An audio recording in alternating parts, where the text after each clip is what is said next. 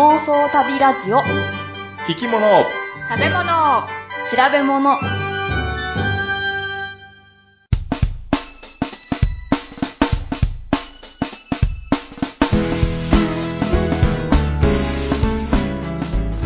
この番組は世界中の見てみたい生き物食べてみたい料理訪れてみたい国についてなかなかそのチャンスのない3人が調べたことをもとに妄想力を働かせながら語り合うラジオ番組です毎回生き物を一つテーマとして取り上げそれにまつわる生き物の話食の話旅の話をお送りします1日のカロリー摂取量は2メガカロリーを目標にしています。グッチーです。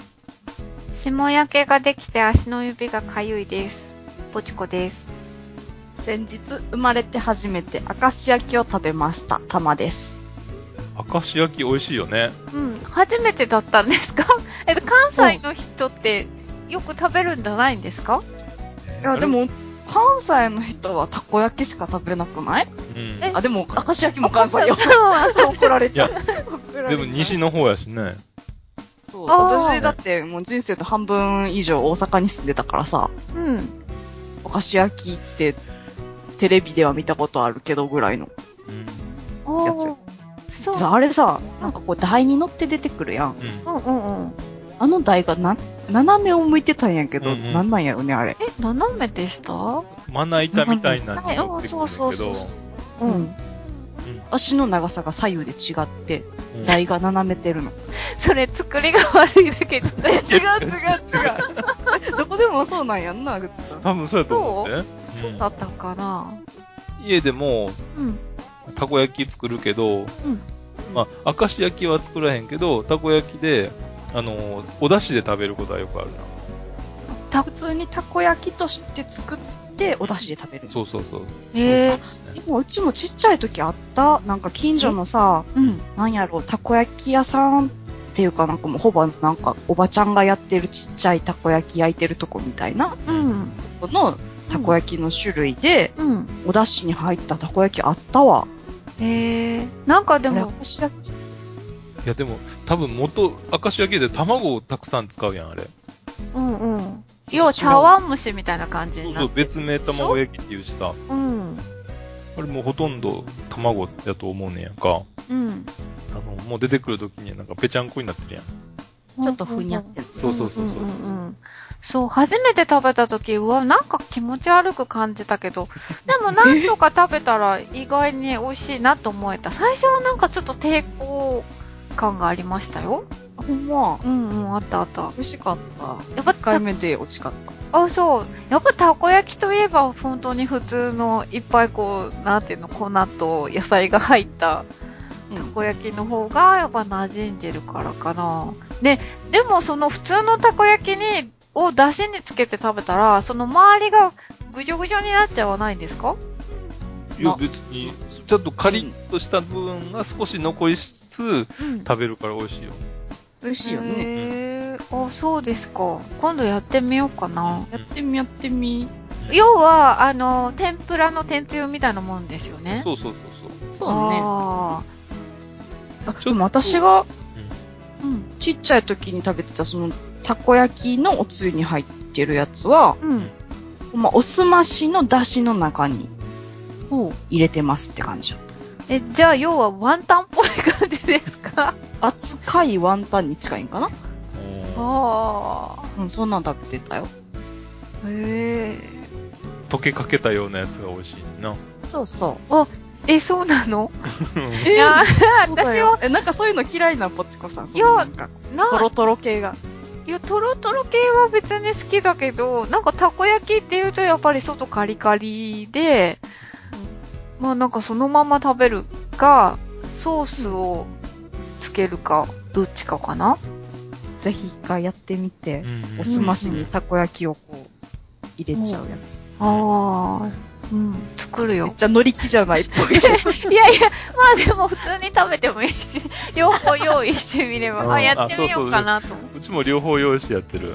ああ、そうですかう。ん。明石焼き食べて気づいたのは、うんあのね、たこ焼きを食べても体は温まることそんなにないんやけど、明石焼きってめっちゃ体温まるなって思ってん。ああ、あだから冬向きやと思う。暑いもんねうん。なんかそう、そう、お出汁熱々やからさ、うんうんうんうん。だから今の時期いいんじゃない？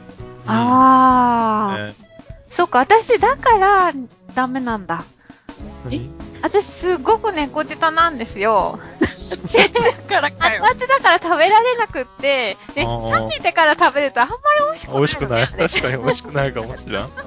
そうだ、そうだった、そういえば。得したね。うん。普通のたこ焼きはちょっと冷めても全然、あの、食べれるじゃないですかう。んうん。うんぬるいお出汁、ちょっと。うん。ね。うんうんうん。そっかじゃあ、まず猫舌を解消することですね。それは、なお、どうやったら直せるんですか？グッチさん。訓練じゃない、やっぱり。使える。でも、あんまり熱いの食べると、あの、口の中の、なんか、上のところ、うん。天井のところがさ、もうベロンベロンになっちゃう。よしいや、そこまで言ったらあかんやろうけど、やっぱり、冷めても美味しいうん。明石焼きを、うんポチコさんが開発するっていうこあそういうのができそう。とで。うん。あ、ああ、あれでも、作るの難しそうですよね。ちょっとじゃあ、研究してみてください。そうですね。頑張って。まあ、ということで、早速、は本編の方に行きますか。はい。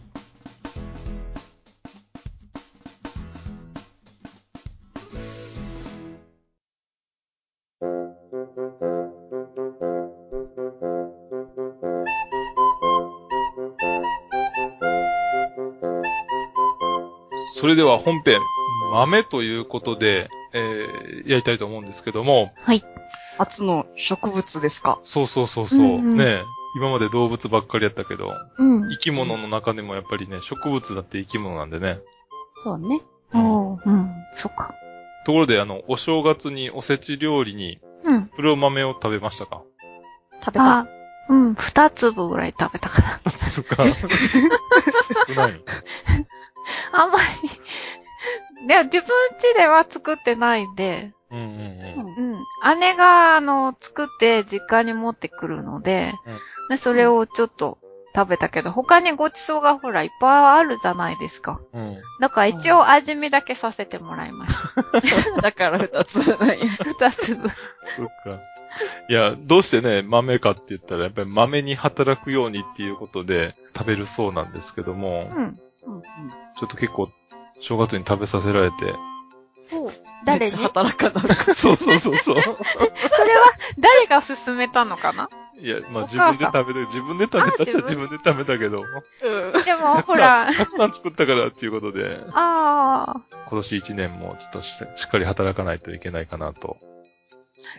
頑張ろやっぱり働いていろんなとこに旅に行きたいしね。う。そうやね。あーうんうんそしてね、まあ一口にね、豆と言っても、うん。まあいろんな種類があるんですけども、そうよね。うん、まあよく知られてるのが大豆、うん。うん。うん。エンドウ豆、うん。うん。うん。小豆うん。うん。なんかは、まあ豆類、豆類っていうか豆科の植物っていうことで、うん。えー、まあ豆うん。なんですけども、えー、これはよく、ね、食べる豆が、まあ主流になってくるかもしれんけど、他には、うん。スイートピー。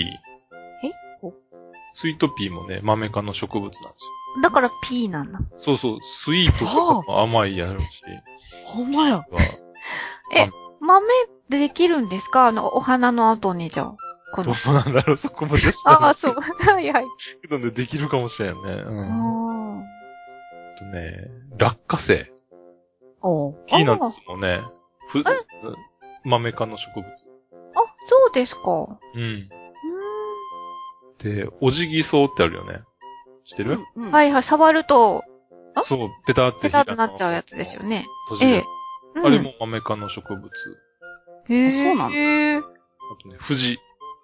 藤棚の藤。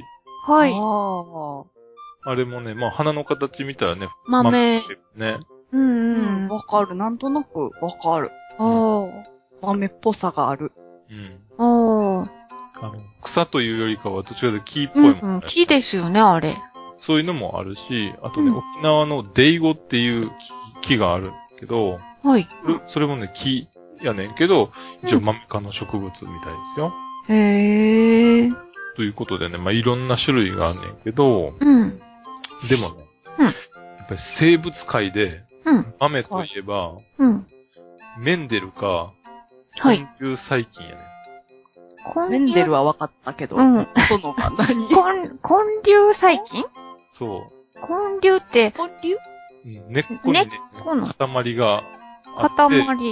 うん、そういう細菌がいるね。その中にいる細菌。おうん。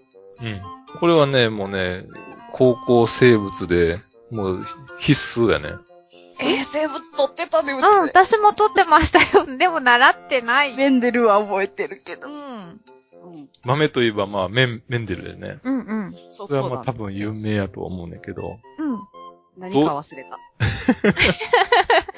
あれ、豆が、あれ、遺伝っていうか、そうそうそうそう、ですよね遺伝の法則ね、うんうんうんを発見したということで有名やねんけど、メンデルさんね、実はあんまり生き物、生物については得意じゃなかったらしいねんか。ほら。数学とか物理とか、うん。そういったものが得意だったというふうに言われてますね。おー。うん。まずね、その、メンデルの法則簡単に説明すると、はい。メンデルさん、背の高いエンドウ豆と、はい。背の低いエンドウ豆っていうのが二つあるのを、まあ、知ってて、うん。で、背の高いエンドウ豆を、うん。もう、数年かけて栽培をして、うん。もう必ず背が高くなるっていうような選別を行ったよね。ほうほう。同じように背の低いエンドウ豆も、うん。えー栽培をして選別していって、うん。まあ当時はそういう感覚はなかったけども、いわゆる今でいう純系のうん種を取ることに成功してんうん。これ今まで結構ね、そういう、えー掛け合わせとかっていうのは、うん。いろいろやってたらしいねんけど、ほうほう。純系を使って、えー実験をするっていうことをやってなかったらしくて、これが一番、あの、メンデルさんの成功のお秘訣だったみたいよ。うん純系っていうのはどういうことなんですか？えーっとね、例えば背の高いエンドウ豆は、うん。えー本当に背の高いエンドウ豆やねんけど、実は遺伝情報としては背の低い要素も持ってる場合があんねんけど、はいはい。常に、えー背の高い要素しか持ってないような、うん。まあ、エンドウ豆を栽培して、えーゲットしたと。あ、それを、えっと、純、純純系系っていう。ね。あ、例えばじゃあ血液型で言うと、あの、A 型でも A 型と O 型、AO と AA といるのの、そうそうそう。AA の人みたいな感じですかね。そうそうそうそう、はいはいはい先取りしちゃうね。先取りしちゃうね。ごめんなさい。すいません。いいですよ。冴えてる。されてるね。ごその、高い、背の高いエンドウ豆と、めん。うん。背の低いエンドウ豆、それぞれ純系をね、掛け合わせると、うん。うん。次の世代は、みんな、うん。背の高いエンドウ豆になる。ほうほうほうほうほうほう。みんな。みんなね。全部が背の高いエンドウ豆になる。うんうん。で、できた、えあの、背の高いエンドウ豆を、えー自家受粉させる。自分自の分の。おしべと自分のめしべでほうほう受ほう粉させる。うんうん。これはね、豆科の植物でしかってわけじゃないけども、うん。えー他の種類の、えー植物だとできないけども、豆科の植物についてはできるから、それを、えーうん実験の材料として使ったっていうのは、当時としてすごく正解やったかなと。はあはあはあはで、その自家受粉させると、あ。うん。背の高いエンドウ豆とうん。背の低いエンドウ豆の比率がうん。3対1の割合で3対1。うんうん。出てきてんか。うんうんなんか今思い出した高校の授業でうん。やったっていう。なんとなくね。うん、思い出してきた。ね、眠かったっていうのも思い出してきた。で、種に、うん。シワのありなしや、うんうん。うん種の色が黄色か緑かなど、そんな他の形質でもうん。実験をしてんけど、うん。3対1の比率は変わんなかったと。ほうほうほうほいうのが、メンデルの法則やね。う。うーん。3対1っていうのが大事やった？そうんうんうん。う。で、なんでこんなことが起こるのかっていうのは、当時はまあね、ぜ全然分かってなかったけども、うん。それがね、えーメンデルさんから100年後、約、えーワトソンクリックによって DNA の二重螺旋構造が発見されて、はまあ、ようやく、えー正確な説明ができるようになったってね。じゃあ、メンデルさんは、うんそういうことがあるよっていうことだけで、理由はわからないままだったんですね。そうそうそうそう。あうへん。ー。100年か。う。そうんまあちょっとね、正確に言うとちょっと違うかもしれんけど、うんまうん。あの、ワトソンさん、クリックさんって言ったら、もうね、ノーベル賞をもらってる人だから、うん。で、この二人のおかげで今の DNA の構造が分かったっていうことなんで、うんうん。相当、えー生物界において貢献してたと思うねんけど、うん。で、そのね、クリックさん、フラフランシス・クリックさんっていうのは2004年で亡くなってんねやんか。まだ最近ま最で近最近、なんですね、生きてら88っしゃる。歳で亡くなった。ほー。でね、ジェームス・ワトソンさん、はい。今ね、86歳。え、まだ生きてらっしゃるんですか？そうそうそうそう。ええそんな最近の話やっていうこと。ー。え、い、い何年ぐらい前に DNA って、二重らせんの発見された？構造はだいたいね、えっ、と、1950年ちょっとぐらいかな。じゃあ結構若い、ワトさんさん若い頃に発見したんですね。うんそうね、今から50年ほど、5、60年もねか。そうですよね。まだ、だからで、20代60、か。そうで、20後半から3、うん30歳ぐらいかな30。そうですよへね。ーへえ。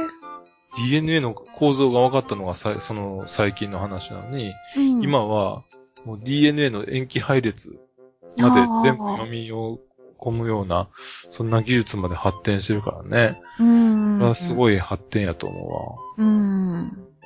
で、一方ね、はいはい。さっきの根粒菌の話。ああ、やっはいはい。ぱりね、マメ科の植物とね、根粒菌。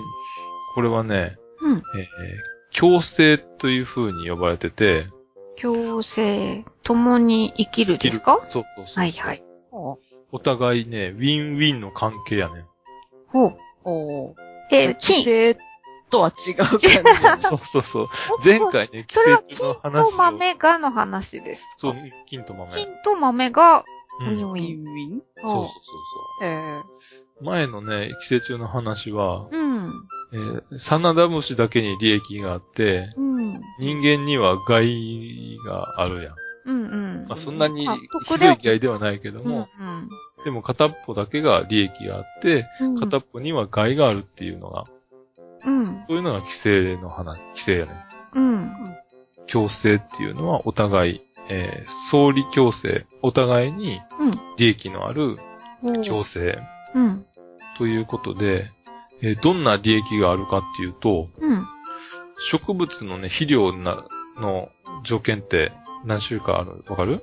肥料って窒料窒素と、うん。あとなんだっけ、N と、な、P。何その難しい話。え、リンだっけ？そうそうそうそうもう一個なんだったっけ？なんか三つ書いてあるね。そう、窒素、リン、カリ。あ、カリ、あ、K だ。はいはいはい。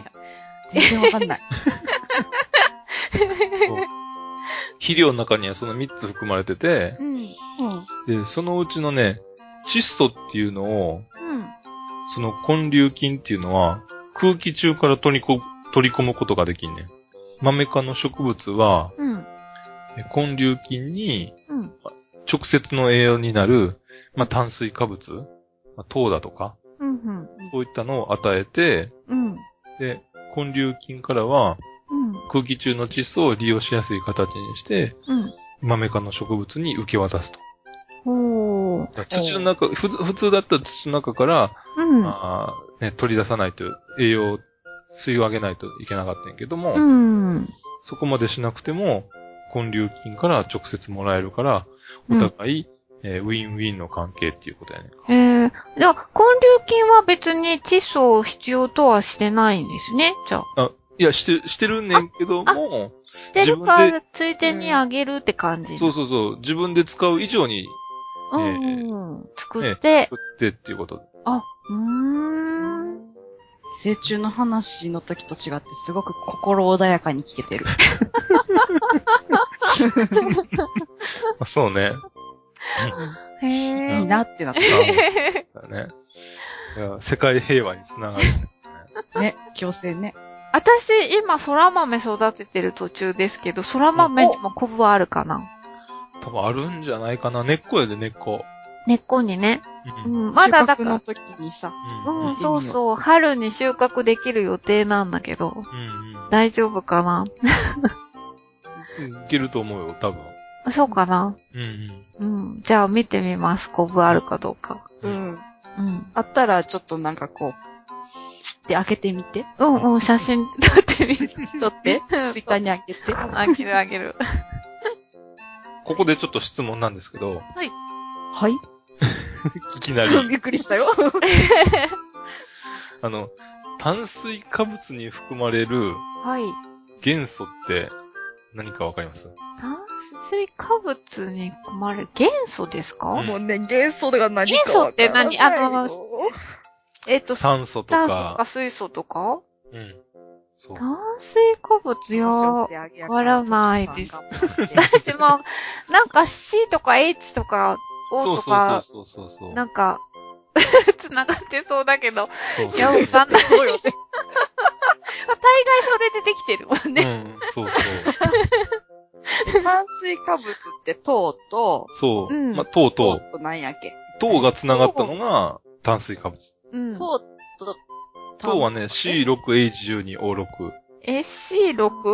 うん、H12O6。あ、すごい。これが知恵熱ってそう。ということは、うん。わあ何と何と何？えっと、炭炭素とうん、水素と、うん。酸素。そうそうそうそう。その3つでできてる。で、今度、脂肪もうん。同じ、水素と酸素と炭素でできてんねんけど、おうタンパク質。はい。これはね、三大栄養素のはい。うちの二つまでだけど、タンパク質。このタンパク質は、水素、酸素、炭素までは一緒やねんけど、はい。窒素、硫黄、うん。なんかが必要になってくるね。うん、ふん、ふん、うん。書いてあるね、そう。うん、N とか S とか。そうそうそうそうそうそう イメージだ。イメージね。そんな感じの、なんか、ね、もうというか書いてあったぞ。絵が書いてあったぞっていう。うん。でね、まあ、タンパク質っていうのは、うんそのアミノ酸が繋がったものなんだ。うん。炭水化物、例えば糖、ね、うんえーは、ブドウ糖だとかっていう、そういうのがいっぱい繋がったものが炭水化物で、タンパク質はアミノ酸がいっぱい繋がったものなんだけど、うん、うん、植物だけを食べてると、うん。うん。タンパク質合成、これね、うん植物ってあの、炭水化物がほとんどでしょ？そうですね、うん。うん。で、その、を、そればっかり食べてると、うん。タンパク質の合成が、うん。ちょっとね、できなく、できないっていうことはないんだけど、うん。いっぱい食べないと、うん。タンパク質合成ができないのか。ほうほうほうほ窒素が足りない構成ってどういうこタンパク質はアミノ酸をからできんねんけど、アミノ酸には窒素だとか硫黄なんかが必要やねんか。う。うん。で、えー、炭水化物ご飯だけ食べてるやん、とするやんか。うん。おかずも食べずに。うん。とそしたら、水素と酸素と炭素しか取り込めないねん。ああ、そのなんか、え、N とかなんかそうそうそうそうが全。然入ってこないってことそうそう、そういうこと。うん。うんうん体を作ってんのはタンパク質やから、うん。うんタンパク質を取り入れないと、うん。自分の体を作り直すこともできない。うん。うん。なので、うんえー当然、窒素、硫黄なんかが必要で、うん。えー窒素を、うん重要な窒素を、根粒菌を使って、うん。豆科の植物は、うん。自分の体に取り込んでんねんか。あ、あ豆の中には窒素が入ってるってことですか？そう、豆大豆、大豆ってさ、うん。畑の牛肉って呼ばれてるやん。ああ、はいはいはいはい。タンパク質が豊富やし、うん。あの、お豆腐、タマさんの嫌いなお豆腐は、そう、そうね。うん。そうよ。タンパク質が固まったやつやからさ。そうう。んうんうん。だから植物性タンパク質取ろうと思ったらさ、うん。大豆嫌いやったら、どうしようってなって、私は豆乳鍋に走ってるね。ああ。そうか。根粒菌のおかげで、うん。タンパク質たっぷりということで栄養がありますよと。ほじゃあ人間の私たちにも、なんかありがたいね。そう根粒菌そうそうう。そうう。んうんうん。ねちなみにね、ダイエットではい。痩せた部分はどこに行くかってわかります？どこに、いや、だって痩せた部分はどっかへ消えたんじゃないんですか？実はね、うん脂肪が減ったら、うん。うん。二酸化炭素となって出ていくんですよ。へえ。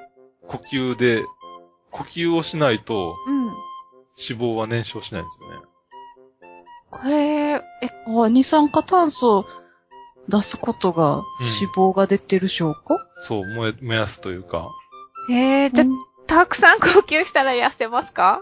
多分。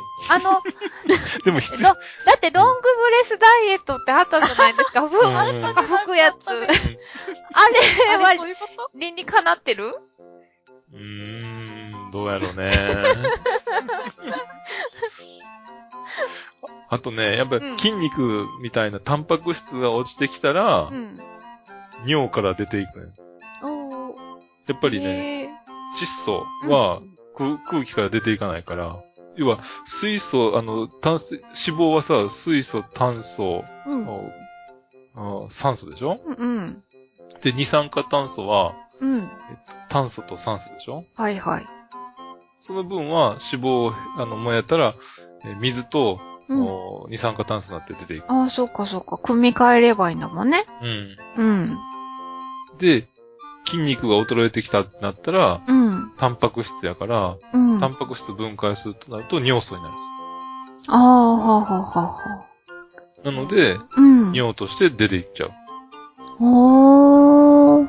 なんかあのね、改便だと痩せるイメージがあるけども、はい。実はね、それはデタラメなんですよね。へえ。だってね、便はうん。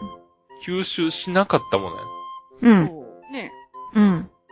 だから、いうん。くらそれを出したとしても、うん。痩せない。ああもともと体についてるものじゃないってことね。そうそうそうそあ。ああ。今もう体についてるものを痩せようとしたって、うん。全然意味がないというので、ちょっとあまり違うかなと。うーん。ねあとね、酵素だとかヒアルロン酸なんかを飲んでても、うん。体の中にはうん。取り込まれる時にはもう別の形になってるので、ああ。全くなんか意味がない。意味が痛い女性がいっぱいいそう。うん、お金使ったのにって今頃思ってますよ、みんな。コラーゲンだってね、タンパク質やからさ、うん。脂身のない肉を食べてるようなもんでしょ。うん。そうね。そうね。悲しいな。悲しい。だって何か希望があるってことがいいんじゃないかな。ダイエットはね、摂取カロリーを抑えるか、うん。消費カロリーを増やすしかない。というこそうね。それ以外にはありません。ああ、じゃあ、だから、グッチーさんは、えっ、と、消費カロリーをどんだけにするんでしたっけ？2メガカロリーまで。?2 メガカロリーってどんだけですか？メガってどんな単位、メガって何？2000キロカロリー。ああ。2000キロカロリーっていうのはダイエットになるんですか？それとも、なる、あのね、成人男性のうん基礎代謝がね、だいたい、うんまあ、1600から1800キロカロリー、1.8メガぐらいやねんか。多い。うん。うんじゃあ多いじゃないいや、それ基礎代謝何もしないで基礎代謝プラスあ2000キロってあそっいや、プラスじゃない。プラス動いてる分が、あプラ の、部分があるんだ。そうそうそう。おうおうじゃあ、プラス200から400ぐらいそう運動すそうそうそうるよってこと。そうそほうほう。で、それは普通に生活したらそれぐらいになってるから、ああ。それより多分2500ぐらいは多分使ってると思う。で、普通の生活してたに食べてたら2500、2.5メガぐらいにはなってるはずやねんか。へえ。だって。おう、そうなんだ。なのでうん、えーそれをかなり抑えつつ、あうんえーダイエットを試みてはいるんですけども。運動してんの、運動。運動はね、今冬やからね、あんまりしてない。うん。ね。あ。あヨガやりや、おうちでヨガ。で、ヨガは、その、なんていうの、さっきの話じゃないけど、二酸化炭素をたくさん出したいので、あの、よ呼吸量を増やす方が必要かなと思うんだけど。あ。でも、ヨガって呼吸を止めないでくださいって言いますよ。うんち。ゃんと呼結吸構呼を、吸頑張るよ、あれ。ずっそう、呼吸を、な、なんていうの、意識する、しなさいとか。と深呼吸し続けてるぐらいの感じ。あーあ、じゃあそれやったらいいね。うんうん。そうそう。私、なんかすごい結構きついうん。ことしながら、んめっちゃゆったりした呼吸してるから、うなんか、ね、すっごい、しんどいけど、うん。しんどくない感じうーん。がうん長続きするからおすすめ。うんうん。そうか。ヨガね。また、ちょっと YouTube で調べてやってみたらいいよ。あ、一人でできる？一人でできるあ。、うん。YouTube にヨガのチャンネルとかあるよ。そう。うん、あるある。うん。わかったわ。ちょっと、検討してみます。目指せアルパカ。そうやね。いつになるかちょっとわからんけど、以上です。はい。ありがとうございました。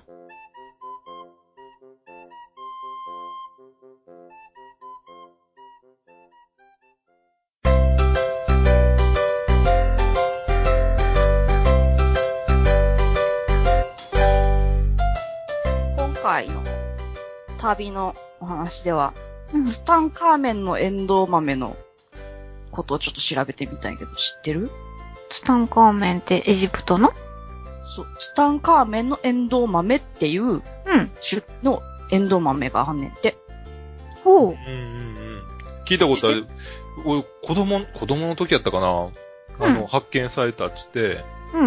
あタンカーメンの墓の中にうんあった豆、なんか紫色ぐらいのっぽいそう。花、花をしてたような気がすんねんけど。そうそう。ちょうどね、日本にその豆が来たのが1956年らしい。ええー、そんな前？めっちゃ前やな。うん。うん。で、もともとそのさっきグッチさんが言ったみたいに、うん。その、1922年にツタンカーメンの墓を発掘したハワード・カーターさんっていう考古学者がいて、うん。その人がそこのお墓の中から持ち帰ったうん。エンドウの種子がうん。後に発芽したのがもうすごいってなって、う。うんん。昔そのエジプト、古代エジプトのエンドウ豆が3000年の眠りから蘇ったぞっていうので。話題になって日本にもやってきて、うん。今でもなんかその種はなんかこういろんな人がこう、やっぱ増えるやん種やから。うんうんうん。いろんな人にこう譲ったりとか買ったりとかあるのかな。そういうのでうん育ててる人はいっぱいいるみたいで、検索したらブログで育ててる人とかいっぱいあった。ほー。やだからけど、うんうん。怪しくない？これ。え、え、何怪しいの？え？だってさ、種がうん3000年間うん。休眠して、う。うんん。その3000年後に発芽することができるのかっていうことと、ああ。そもそもそのエンドウ豆は本当にお墓からうん。発見されたのかっていう、うん。そのことも怪しいって言われてるらしいねやんか。お、うんへえ。ハスのね、種が、なんで1000年やったっけ？うん。あー、なんかそれもき聞いた、なんか見たかなネットかなんか。うんへえ。それもなんかっていうのも話はあるけどね。そう。うなんかそれと多分同じような感じで語られるエンドウ豆が、ツタンカーメンのエンドウ豆なんだけど、うんその怪しい、その本当に発掘されたのかっていうことと。その、エンドウ豆っていうのは3000年休眠して発芽したのかっていうことについてちょっと調べてみて、うん。いいやん、夢は夢のままで。また夢壊す系でごめんなさいね。調べちゃいましたよ。でその調べる方法って言っても、そんなになんかこう詳しいの資料がすぐ手に入るものっていうのはまあ限られてて、そもそもそんなに資料はないって言われてるんやけど、うん。一つは、両方とも図書館で見つけた本やねんけど、うんうん。その、ツタンカーメンの墓を発掘したハワード・カーターさんが書いた、うん。ツタンカーメン発掘記っていう、まあこれは日本語に訳されてるやつやねんけど、その本が一冊。あともう一冊が、えっと、その古代エジプトの研究者であるニコラス・リーブスさんっていう人が書いた、うん。えっと、図説黄金のツタンカーメンっていう本。この二冊で調べてみてん。うん。うん。で、まず、エンドウ豆の記述がうん。あるのかどうか？うんうん。を見てみて、見てみてってめっちゃ分厚いのめっちゃ頑張って探してんけど、うんうん。そえ、デジタルになってないの？えデジタルにはね、なってなかったみたいで、私必死に探しました。あデジタルになってたらな、もう検索一発かければ終わりやー。うんんのにな。うんその、ハワード・カーターさんの方の本では、つうん。えっ、と、エンドウ豆の記述はありませんでした。まず、えそのカーターさんが見つけたんじゃないの？カーターさんが見つけたんだけど、このツタンカーメン発掘記の方に、エンドウ豆という記述は一つもなかった。へでもよく見つけたなよくそ見つけのた。、黄金のツタンカーメンの方、研究者の人が書いた方ね、ニコラス・リーブスさんが書いた、あはうん。その、60年ぐらい後に出た本かな。うんうん。そっちの方にはうん。ありました、記述が。ほう。うんそこをちょっと、抽出して読んでみますので、ちょっとはいはい一はい回聞いてみてね。はいはい。はい。応募出土の豆類には、うんひよこ豆やレンズ豆と、偶然に巻かれたエンドウ豆などがある。これらの食物の中で、多くが模型の穀倉や他の場所で穀粒と混じって発見されている。という記述があります。その偶然っていうのになんかちょっと引っかかるよね。でしょこの、うん 偶然に巻かれたエンドウ豆っていう、うんうん。なんかこのさ、この記述だけを読んだら、うんどういう状況で見つかったのかって、どう、偶然巻かれたどこにって感じやんか。うん、そうね。うん。それをもうちょっと分析したいなと思って、うん。えっ、とね、この文に出てきた、あの、多くが模型の国葬や他の場所でっていう、この模型の国葬が、うん。ツタンカーメンのお墓のどこにうん。副葬品として、あの、うん入れられていたのかっていうのをうん。調べてみたら、うん。えっ、と、ハワード・カーターの方の本の中でうん。見ると、うん模型の国葬は宝物室って呼ばれてる、うん。あの、部屋に入っていたと。なんか何個もさ、部屋があってさ、お墓にも。あははは。じゃあ、遺体とは別のところってことですね。そうそうそううんちょっと別の部屋の中に、その模型の国葬っていうのがあったと。うんうん。で、その模型の国葬が発見された当時の記述っていうのも、うん。えっ、と、ハワード・カーターが書いてありますので、そこももう一回、もう一回じゃないな。そこもちょっと読んでみます。うん。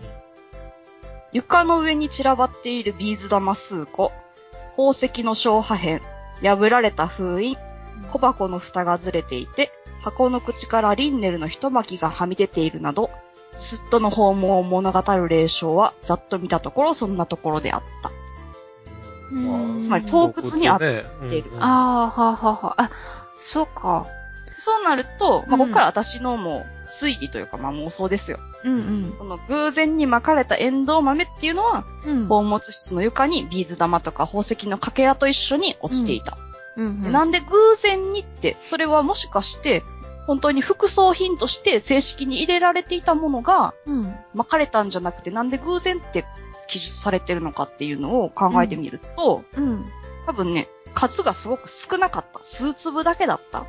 ほう。うん副葬品として入れていたにしては、うん数が少ない数粒だけだったっていうことほと、う、うん。あと、副葬品にエンドウ豆を入れる理由があんまりない。うん、そうよね。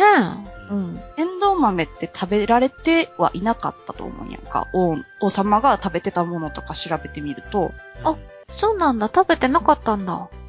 うん。あんまりね、豆自体をそんなに食べるっていう感じでもない。うーん。主にパン、う。うんんそしてワイン、ほう。お肉、野菜。まあ、うん野菜の中でもそんなに豆の記述はなかったし、うん。あと、エンドウ豆って自生してるようなものやったらしいんやんか。あ、こんだけ豪華な食べ物を食べてる人がさ、その辺に生えてるエンドウ豆食べる理由もないやん。ううんん。ん、そうね。うん、だからやっぱり偶然に巻かれたっていう風に、うん。うん。その研究者のニコラス・リーブスさんは書いたんかなと思って。うーん。ということは？ということは、う。うんん。自生してるエンドウ豆が、うん。たまたま、その、たくさんの副葬品のどこかに紛れ込んでいて、うん。洞窟にあった際にそれがたまたままた床に巻かれて、うん。そのまま、えっ、と、1922年にハワード・カーターがうん墓に入るまでうん。放置されていた。ここまでは多分こうやと思う。それはさ、じゃあ、もともとその、豆の種はうん。3000年前からあったってこだと思うの。ほう。そのエンドウ豆自体は昔からあったのは確かにあったし、とうん。それは、それだったらいいかな。俺が思ったのは、うんうん。あの、ヌスットが、なんかこう、ポケットに入ってたのを、こうやってポロって落としたそれも。もあ思ったんやけど、このヌスットがいつ、ヌス、あの、洞窟に入ったのかも調べてんけど、うんうん洞窟は2回あって、うんうん。うん。で、本物室が荒らされた洞窟っていうのは2回目の洞窟だと言われてるねやんか。うんうんその洞窟は、うんえっ、と、ツタンカーメンがお墓に葬られた後うん。の4年後やったかなえ、え、そんな、む、そんな昔、もうすぐじゃ取られちゃったのうん。ええへだから、どっちにしろ、だから、えっ、と、副葬品に紛れ込んだにしろ、うん。盗人がうっかり持ち込んで落としたにしろ、う。うんん。今から数えて3000年前のエンドウ豆だったんだろうなと私は。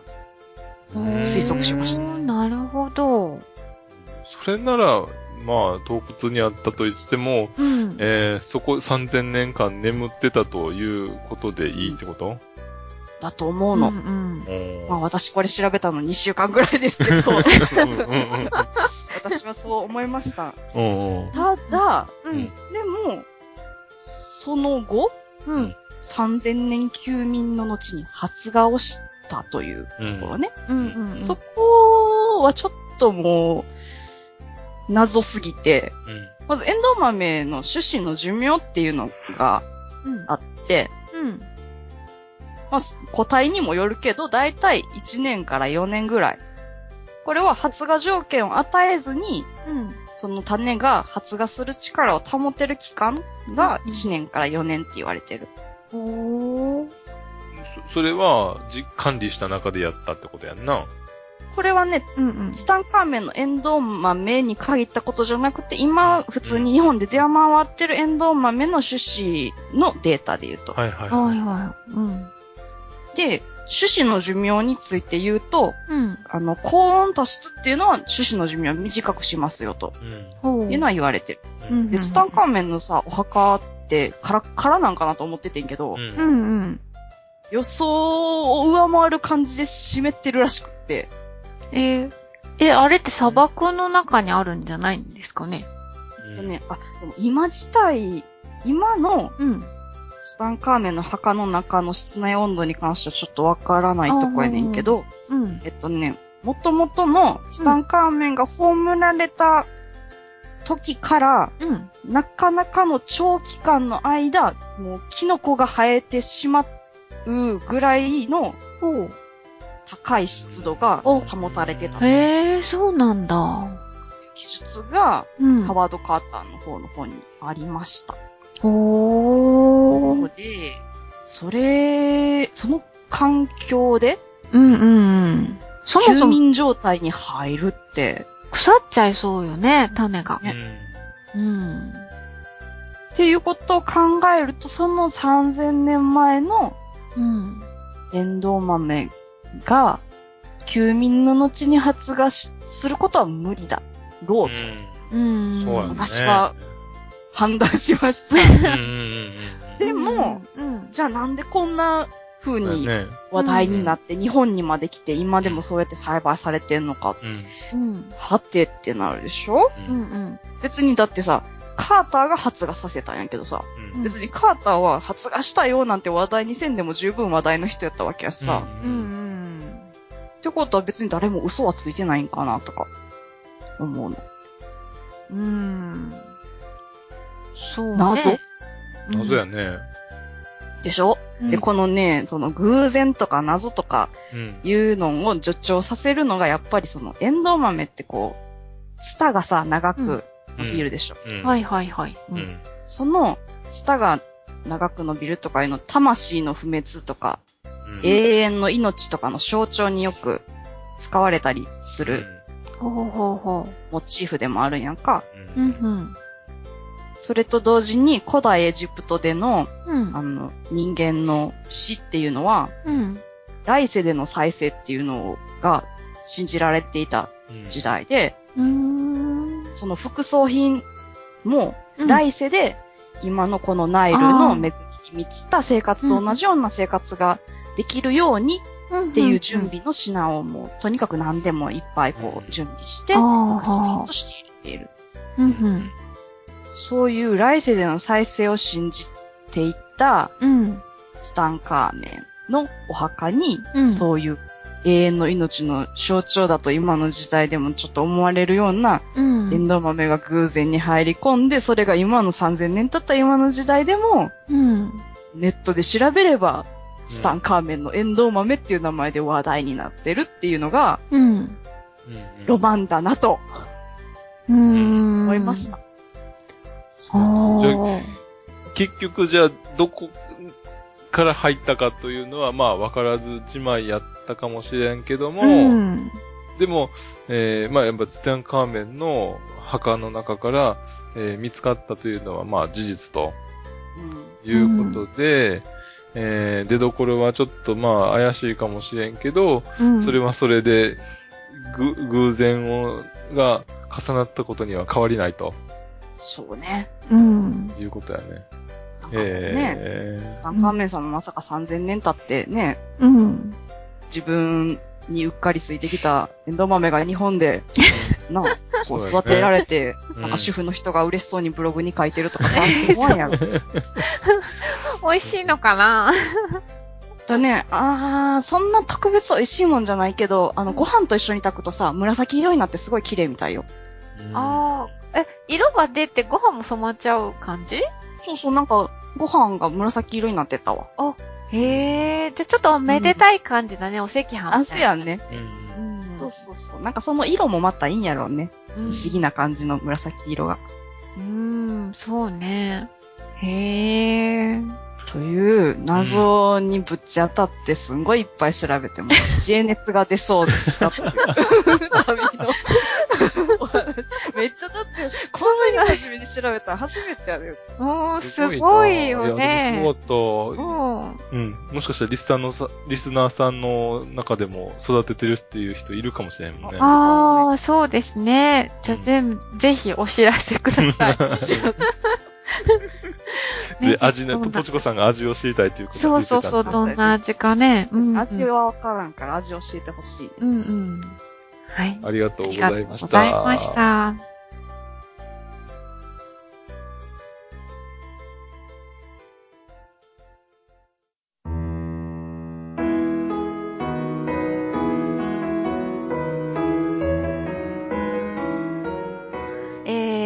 と、まあ、豆っていうことなので、タマさんには申し訳ないですけど、お豆腐の話を。今回全部、あれやね、苦手系やね。みんな、ごめんね。いいよ。あ、じゃあ、タマさん多分食べたことないと思うんですけど、紙パック入りのお豆腐ってし食べたことあります？かまあ見たことある存。在すら知らんな。え、何それ？紙パック、あの、牛乳でロングライフ牛乳っていうのあるの、うん。ご存知ですか？知ってます？聞いたことあるよ。あの、そ四角っぽい容器に入ってて、で、常温で3ヶ月ぐらい保存ができるっていう、うん、のとか、最近は、あの、トマトの缶詰も、なんか缶詰じゃなくて、あの、紙パックに入ってたりするのって、見たことないですかね？トマトの？うんトマトジュースのえっと、ジュースじゃなくて、トマト缶、あの、トマトの、トマトのトマトの水に、ホールトマトだホールトマトとそういうんうんうんうんかが、あの、紙パックに入ってるのとか。えー、知らん。あ、そうですか。うん。そういう、あの、なんていうの、紙パックなんだけど、要は牛乳パックみたいな、あの、素材なんだけど、内側にアルミでコーティングされてるんですよ。うん。で、そういうのに入った豆腐っていうのが、あの、最近というかちょっと前から、うん。お店では売ってないんですけど、通販とかで買えるんですよ。えうん。えそれは普通の豆腐となんかちゃうん普通の豆腐です。ただ、そうなの？普通の豆腐ってか、あの、えっ、と、いわゆる重点豆腐っていうやつ？あの、水に浮かんでなくて、ああ、はいはいはいはいはい入ってるはい。やつですね、パックでも。でうん、だから、絹ごし系の豆腐で、うん、で、まあ、だから、あの、常温で、え、これはね、1年ぐらい保存ができるすごいなうん。もので、えっ、と、森永乳業が出してるんですよ。え牛乳、素材は大豆の？素材は豆乳です。豆です。本当に普通の豆腐なんだけど、ただ、その、まあ、森、あの、牛乳屋さんが、うん。まあうん、出してるんですけど、うん。そう。で、あの、私もそれをずいぶん前なんだけど、あの、もらって食べたことがあって、で、まあ、その話をアメリカに長く、あの、住んでた知り合いにしたら、うんあ、それってアメリカで有名なやつよ、みたいな。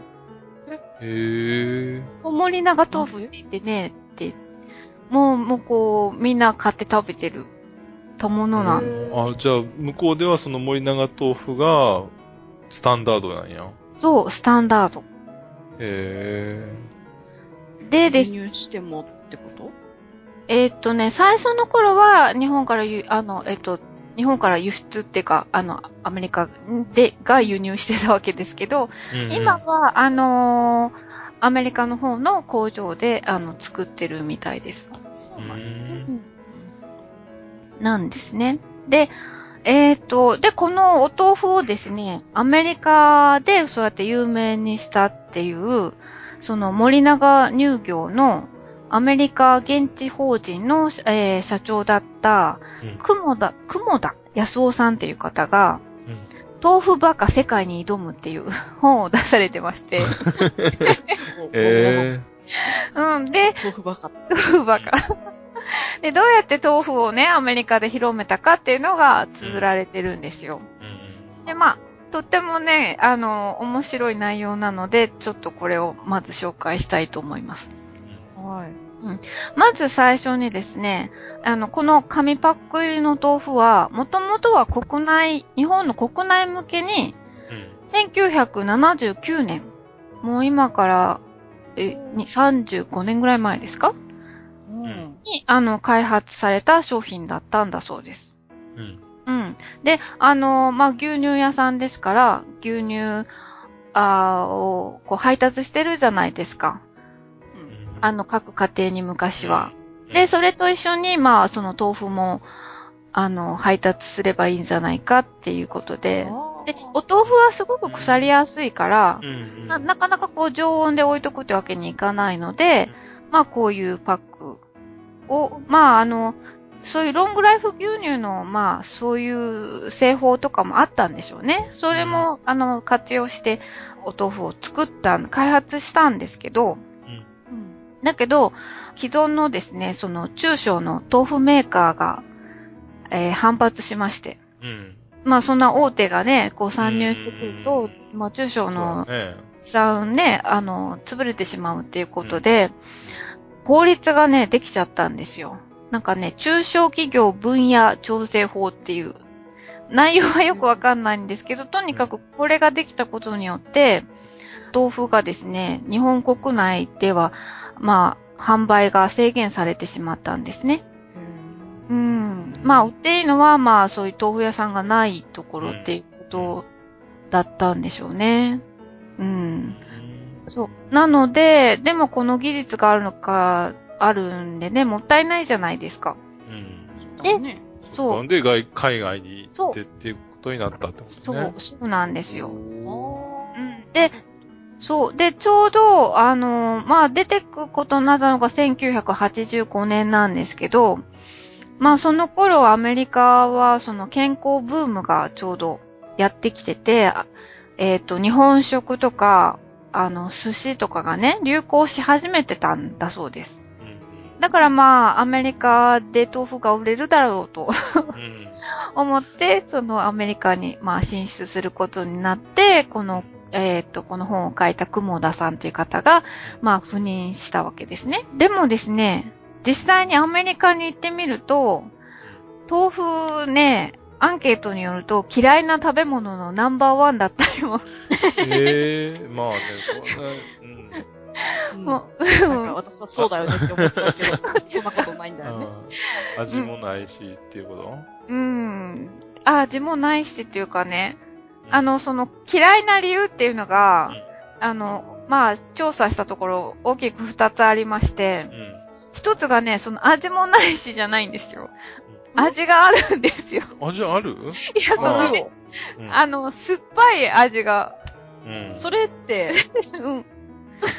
あかんやつ？あかん、あかんやつ。あかんやつや。それで、ってことは、それを食べさせられてるってこと？そうそう。もうね、なんか腐りかけの、そういうもう酸っぱくなったのが、あの、スーパーとかそういうとこで売られてたんだそうですよ。ええ で、その、うん食べてるアメリカの人たちは、だから豆腐ってもう酸っぱいもんだと思ってたんですって。ええでもってこう、あのーベジタリアンの人なんかが、うんこう、ベジタ、あの、えー乳製品食べられないじゃないですか。人たちが、あの、ベジタブルカッテージチーズなんて言って、うん。あのー食べてたから、まあ、とチーズだからちょっと酸っぱみがあってもいいかなっていう、あそういう、でもこれ美味しくないわねっていう、だったんでしょうね。あうん。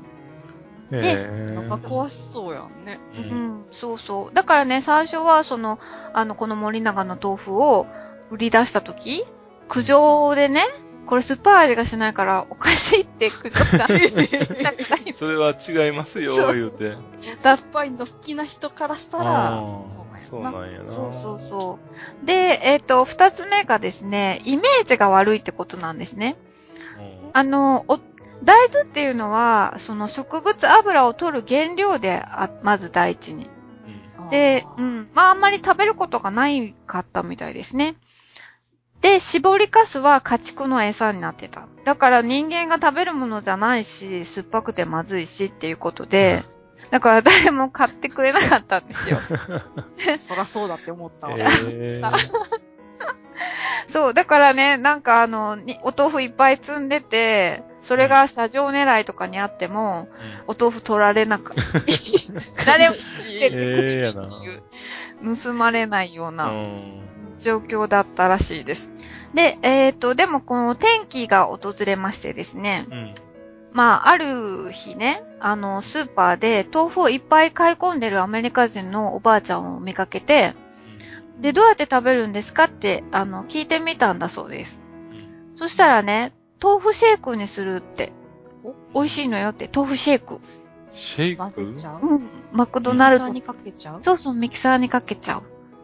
で、まあ、それで、まあ、要は目から鱗が落ちたというか、うんその、今まで日本のその豆腐のイメージで、うん。冷ややっことか味噌汁みたいなその食べ方を進めて、その試食会みたいなことをして売売ろうと思ってたんだけど、それでは、だから、アメリカの人はご飯食べないないですか。ねパンを食べてるアメリカ人の人には合わないと。うん。それに気づいそう、それに気づいて、売り方を変えたんですよ。ああ、なるほどね。そう。その豆腐シェイクを実際に作って実演販売したりとか、あとですね、そのアメリカの人の食卓に、まあ、マッチするうん。お豆腐を使った料理本、豆腐マジックっていうね、本を出版して、なんかベストセラーにへ なったんだそうですよ。うん。なんかね、豆腐ディップとか、うん。豆腐パンプキンパイとかね、うん。アメリカンやな。アメリカン えそう。で、それで、まあ、ついに豆腐が、あのー売れ出したと。あの、アメリカに来てる日本人だけじゃなくて、え。うん。その、アメリカ人の人がもう買ってくれるようになって、そうかでリトル東京だけで売ってないわけじゃなくて、その、現地の人たちでもうん食べれる食材になったってことね。そうそう、そうなんです。うんまあ最初はね、あの、豆腐って、えっ、と、ソイビーンカードって、まあ直訳するとそうですよね。うんそうやって、あの、言われてたんですけど、うんうんまあすごく、あの、売れるようになったら、うんまあ豆腐がその英語で別に普通名詞、うんだから豆腐で通じる。豆腐って言うんですね。辞書で調べたら、豆、豆腐のところにあって、あと、風に豆腐って辞書に載ってましたよ。うん。っていうことになった。というお話なんですよ。え実際どうなのかなと思って、豆腐レシピって検索かけてみたんですよ。そしたらすごいたくさんね、豆腐レシピ出てくるんですね。えーあ、の、どんなんあんえ、の大体はアジアっぽい料理が多いです。うんな、なんちゃって日本料理みたい。うんなんでもいいから、うどんの あの上でも、ドッポーンと乗ってたりとか あの、海苔巻きも、もうそのままなん、なんていうんですかね、豆腐を切って、うんうん。そのまま巻いてたりとか、難しそうやな。えー そうそう、ちょっとこれ美味しいちゃってない。みたいな。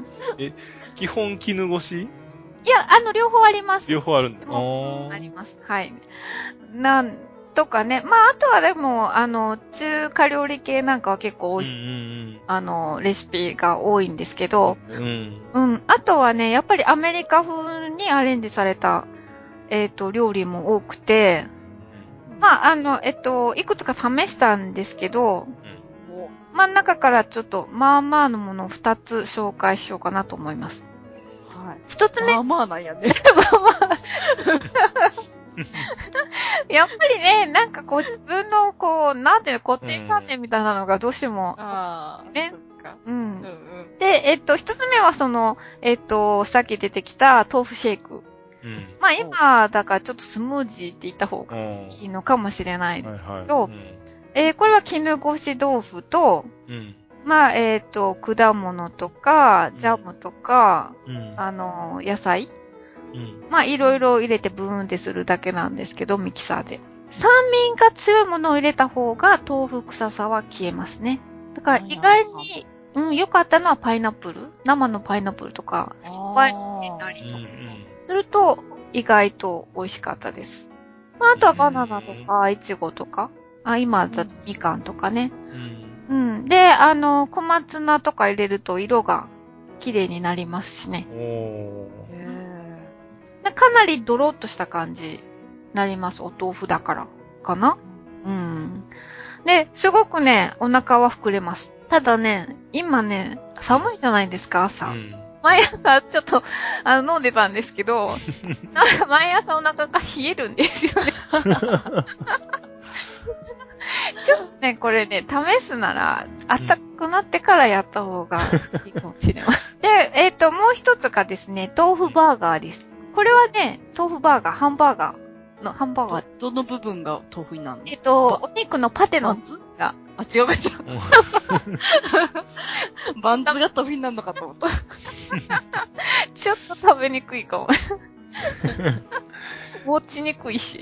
うんぐちゃぐちゃってなっちゃう。うん。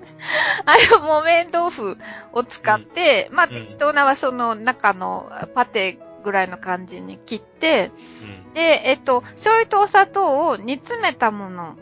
そのままじゃなくて、ちょっと煮詰めて濃くしたのに、まあ、しっかり漬け込んで、味をやっぱりしっかり漬け込まないと、豆腐だうん。うん。ちょっとね、インパクトがないですから、うん。漬け込んだのを、まあ、ステーキにして、うん。で、まあ、パンに乗せて、チーズとか野菜とかを乗っけて、まあ、食べるって感じのものです。うん。これね、なかなか、あの、美味しいことは美味しかったです。うん。ちょっと、あの、それは物足りないですけどね。豆腐だから。でね、これね、絶対ね、もしね、歯が痛い時があったら、絶対これいいです。歯が痛くても食べる。そうなんや。うん。なんかすごい柔らかい。うん。うん。あ、だって、その、ハンバーガーのそういうバンズって柔らかいじゃないですか。うんで、お豆腐柔らかくて、上にチーズ乗っけて、で、チーズもちょっと焼いたりするとトロッとして、こやわやわや。う、うん。で、全体にやわやわって感じで、これ歯が痛い時にはぜひ食べ歯が痛い。と思いました。っていう感じでですね。まあ、あの、よければ皆さんもこの豆腐レシ、豆腐、豆腐ですね。豆腐レシと、ピ。と、豆腐レシそう、あの、まあ、あの、英語で tofu ですね。うんと、あの、レシピで、あの、検索すると、うんまあ、あの、新しい豆腐にチャレンジできるんじゃないですか。え、でも、豆腐自体は一緒でしょ豆腐自体は一緒ですけど、あ、周りの取り巻きが違うってことが全然違います。うん、あとだって試したのとかね、あの、うんハニーマスタード豆腐とかね。うんだから豆腐ステーキにハニーマスタードソースを絡めるとかね。ああと豆腐マヨネーズとか。結構ね、あと、あの、それこそパイとかも出てきますしね。えうん。ああの、のとし、こさんが試した中でこれはないわっていうのはあった？全然食べられないものはなかったですね。どれもね、そこそこに美味しく食べられましたよ。うんだけど、ちょっとなんか違和感はあるかなっていう。うん そう。まあだから実際作らなくても味をこう妄想するだけでもね、楽しいと思いますので、見てみたら面白いと思います。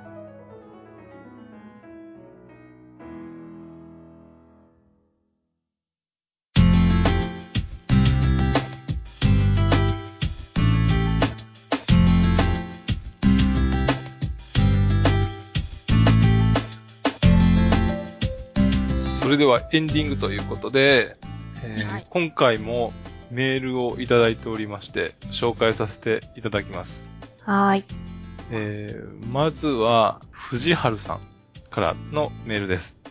えーグッチーさん、ポチコさん、タマさん、はじめまして、藤春と申します。年を越し、2015年になってから、この妄想旅ラジオを知りまして、第6回を聞かせていただきました。3人のほんわかした楽しそうな雰囲気にとても気持ちよく聞くことができ、第1回から聞いてみようかと企んでいるところです。なぜ2014年のうちに知ることができなかったんだ？と思っています。特に第6回は年を越す前に聞きたかったって感じです。私の初夢は大量の虫が出てくるというここ数年で一番気持ち悪い夢でした。しかし私はグッチーさんと同じ北海道に住んでいるので、法隆寺には残念ながら行けません。何か他に悪い初夢を何とかしてくれる場所や方法はないものかと期待しております。また、羊についていろいろなことを知ることができ、勉強になりました。実はこのようなラジオにメールするのは初めてでして、緊張しておりますが、これからも送らせていただきますね。そして、友人たちに布教しようかと、密かに考え中でございます。長くなりましたが、これからも楽しみに聞かせていただきますね。えー体調にお気をつけて頑張ってください。藤春。ありがとうございました。なんか、すごい、なんか、うれ、嬉しいね、これ。そうですね。ぜ初ひめ、てうんうん。送ったラジオが、妄想旅ラジオって嬉しいね。そうですね。うんうん。文面からするとね、ちょっとね、えー20代前半ぐらいの、えー、どうしても、どういう。え？いや、あの、あの、顔文字だとかさ、ああ、すいごい可愛い顔文字ですね。うんう。そうんそうそう。ちょっとね、で、ちょっと若そうな感じがしたなと思って。ねでもぜひね、たくさんのお友達に布教していただけると嬉しいですね。恥ずかしい感じはするけど、ぜひ布教していただければ。ということで、これからも、え、え、あのよろしくお願いします。お願いします。またね、メール送ってほしいね。うんうん。では、次のメールいきます。次のメールは、なんとまた、同じたびたびプロジェクトの番組の、英語の人っていう番組のうんリサさんからいただきましたメールです。はいありがとうございます。アニマルプラネットグッチーさん、タマさん、ポチコさん、明けましておめでとうございます。新番組おめでとうございますとメールをしたかったのですが、今頃になってしまいました。3人の軽快で自然な掛け合い楽しく聞いております。グッチーさん、レゾリューションもありがとうございました。いつかお三方にお会いできる日も楽しみにしております。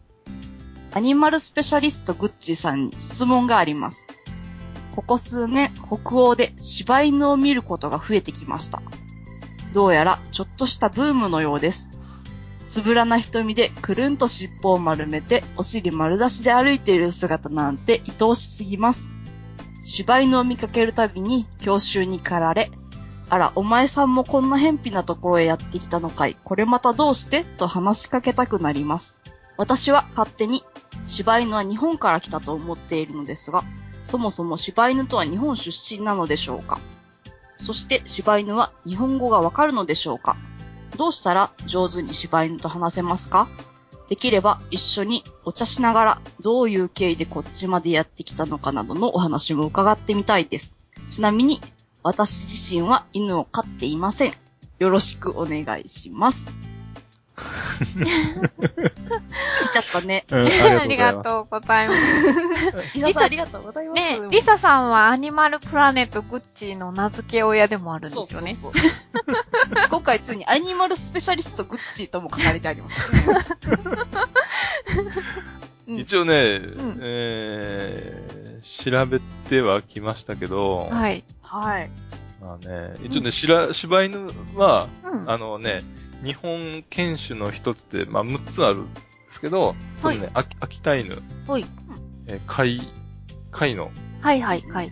貝犬ね、うん。昔のあの国の名前の貝。はい。で、紀州犬、はいで。柴犬、うん。えー四国犬、北海道犬、四国犬か、北海道犬。おー。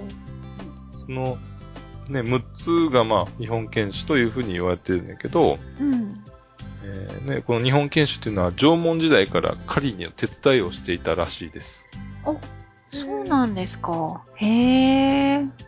で、まあ、柴犬の柴っていうのは、うん。他の日本犬種はみんな大型、中型以上なんですけど、うん。柴犬がうん小型の犬種っていうことで、うん。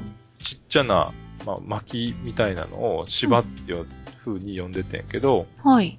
おじいさんは芝刈りにの芝、うん。うん。その芝。小ぶりの木の枝のことを芝っていう風に呼んでいて、うん。小さな、まあ体の小さいっていうことで柴犬という風に呼ばれたそうですね。で、日本や。うん、日本から来た、まあ日本出身。日本にいたんですね、じゃあね。そうそうそうそうそう、うんうんで、うん。えー、柴犬とお会話がしたいとうん。いうお話なんですけど、うん。じゃあそもそも犬と会話なり、うん。えー犬とコミュニケーションを取るとうん。いうことはどういうことだろうかと考えたんですけど、はい。はい。まずコミュニケーション。これはね、言語だとか身振り、あとはね、画像なんかのうん。え物質的記号を媒介手段とした精神的交流のことを言うそうです。はい まあ、生物生物学的には、うん。動物の、まあ、同種個体間に見られる種々の信号のやり取りを指す。絶対今日知恵熱出るわ、もう。え、じゃあ、同種同士じゃないと話せないですか？コミュニケーションという形でいけばね。うんただ、うんまあ、広い意味合いでいけば、うん。信号のやり取り。まあ、動作だとか、うん。色だとか、光だとか、うん。あとは視覚、聴覚、嗅覚なんかの信号を使って、うん。えお互いのお感情なり情報を伝達し合うとうんいうことがコミュニケーション。うんいうことは、コミュニケーションは信号のおやりとり、行って帰ってくるっていう、その両方向があって初めて成り立つわけで、おはいはコミュニケーションはその発信者も受信者も。共に感情の動きがあって、うん。初めて成立すると。ああ。うーん、じゃあ私はちゃんとうちで飼ってる犬とコミュニケーション取れてますね。うんだって私がちゃんとお座りって言ったら、座りますもんね。だから、ちゃんとその動作で表してくれるってことは、コミュニケーションが取れてるわけですね。そう。コミュニケーションの基本、犬とのコミュニケーションの基本って、お手、おかわり。あ、お手こ代わりはできませんか？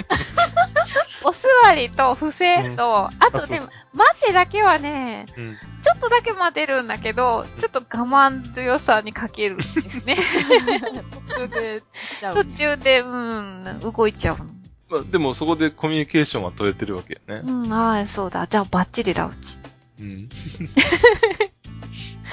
ところでね、うん。私の敬愛する、はいレーザーラモン RG さんっていう人がいるんですけど、敬愛してるんですか？そう敬愛してるよ。え、ちょっと昔に流行った人ですよね。いや、今でも頑張ってらっしゃいますよあ、。そうですか。なんか裸で、なんか川の、なんか、ああ、それはやって、人ですそう、そうですね。あの、その方はね、うん。すべての表現活動はあるあるだというふうにおっしゃってるんですよね。ほう。あるあるある。うん今最近あるあるを言うっていう、あのネタをやってらっしゃるんですけど、はい。はい。まあそのあるあるを、まあいろいろ、えー研究されてるんですよね。うん。で、まあすべてのその表現活動は、うん。もうあるあるということで片付けられると。こうん。どういうこと？こからはちょっとね、独自の解釈をさせてもらうと、うん。まああるあるイコール、共感、シンパシーでしょ。うん。で同一文化圏で発生しやすい。で、まあ、一昔前で、カモン達夫さんって知ってますか？うん。か、まあ関西の人ですか？そうそうそう。まあ、今でも活動されてるんですけど、うん。歌歌う人です。歌そうそうそう、替え歌歌ったりとか、で、そのカモン達夫の歌で、うん。小市民っていう歌があるねんけど、うん。その中で、雑誌を買うときに、うん。上から3冊目をぐらいを取ってしまうと。はい、私もです。あるあるでしょ？あ、あるある、うん、そうね。うん。あと、シャンプーをさ、使い切るときにちょっとお湯を足して使い切っちゃうでしょはい、もちろん。あと、里芋のね、煮っころがしを箸で取ろうとしてん、滑ると、これは生きてるっていう風に言ってしまうとかさ。はい、言わないな。言わないか。あとね、おまわりさんとすれ違うときは、何も悪いことしないのになんか緊張してしまうとか。いや、別にしないよ。本当に悪いことしてないもん。という風にね、結構、あんまり当てはまんないかな。これはね、結構あるあるかなと思って。そうなんです。日本の中ぐらいしかまあ通用しないかもしれないし、ああ、外国の人はしないですかね、そういうこと。いや、するかもしれへんけど、あとまあ、里芋の煮っころがしなんて作ら、あの、食べへんやろし、ああ、でもつるっと滑るようなものを食べるかもしれないですよね。うん。ごめん。いや、わからん。いや、外国でも言うかもしれんね。いつ洗いって。ただやっぱりね、普遍的ではないかなと思って。ああ、感覚はでもちょっと違うんでしょうね、きっと。うん。うんうん。で、やっぱりそうやった同じ文化圏で育つた、育つと、うん。えー同じような笑いのツボみたいなのもあるし、あるあるっていうのは、えーはい。はい。つまり、えー同じ共通の、おえー経験をした者同士の、うん。えーこれあるよねっていうシンパシーでしょ？ああ、あの、外国映画のコメディを見ても笑えないそうそうそうそうですね。で、字幕が全く書き換えてあって、日本人に笑えるように、そうそうでそう、言ってることと字幕が違ってたりする。そういったことやね。うん。で、それが世界共通の、人類共通の笑いって何やろなとかって考えると、ほ例えばね、バナナを踏んで滑るっていう、そういう単純なことがう。結構近い、世界共通あるあるじゃないかなと。こああ。のね、バナナを踏んで滑るっていうのは、イグノーベル賞っていうのを、去年かな、一昨年かな、あの、を受賞してる研究やね。ああ。なんか記事読みました。うん。研究、真面目に研究し、真面目にバナナの滑りやすさ、摩擦係数を計算してっていう。で、いや、そういうのの、おが世界共通のあるあるなのかなと。うん。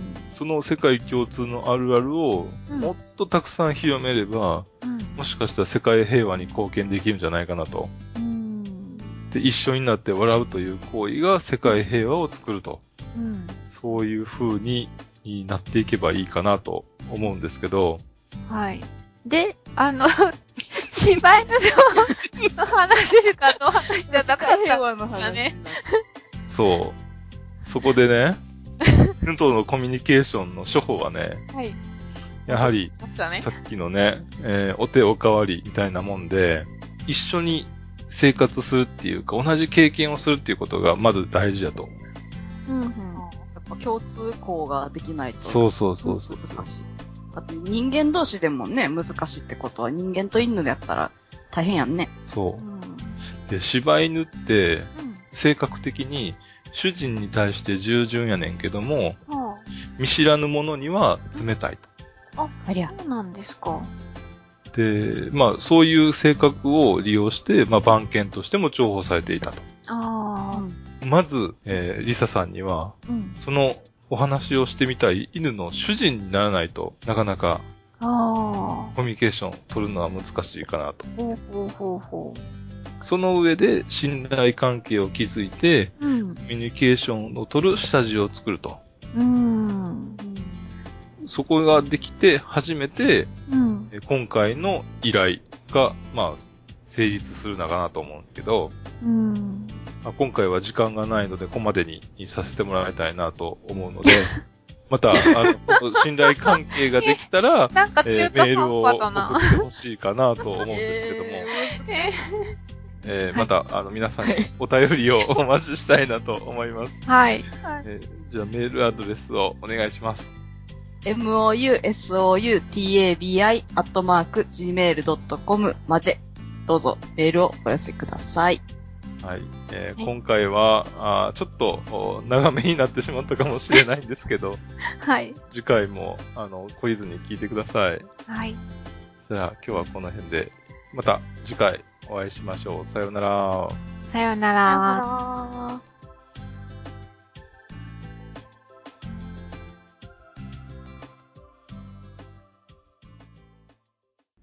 この番組は、バックパッカーを応援する、たびたびプロジェクトの提供でお送りしました。